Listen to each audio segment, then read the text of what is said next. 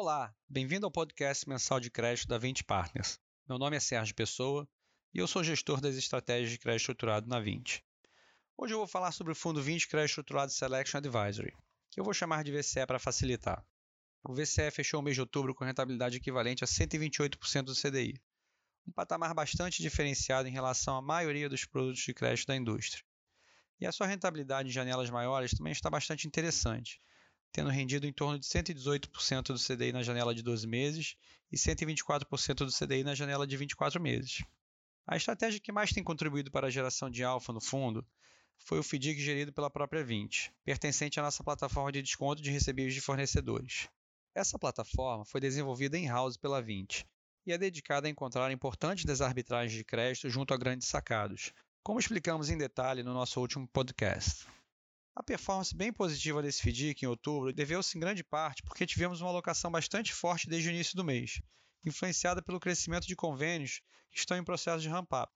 Aliás, acreditamos que a alocação ao longo de novembro deverá manter-se no patamar forte de outubro. E tem também um outro aspecto que irá beneficiar a performance do VCA em novembro, que é a redução da Selic ocorrida no último dia de outubro, uma vez que conseguimos contratar taxas pré-fixadas nessa modalidade de crédito.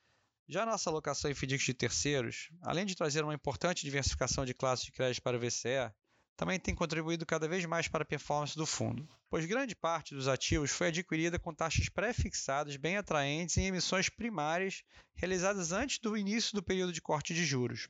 Ou seja, vemos um vento bem favorável nas duas alocações-chave do produto.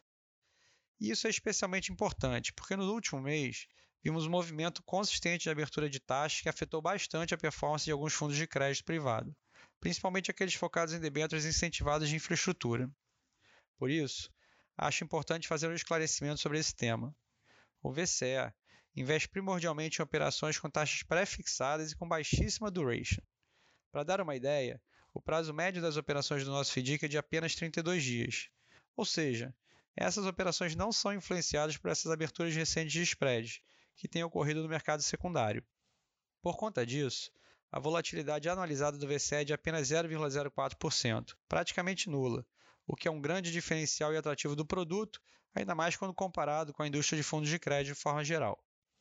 Finalmente, continuamos trabalhando um pipeline bastante rico de FDICs, que poderão representar uma alocação interessante para o fundo, como por exemplo operações de crédito consignado privado, que é um mercado ainda super incipiente no Brasil quando comparado com o mercado de consignado público já bastante maduro.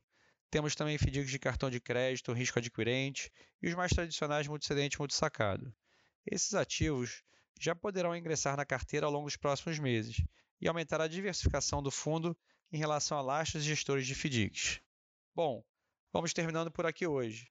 Muito obrigado a todos pela atenção e até o nosso próximo podcast.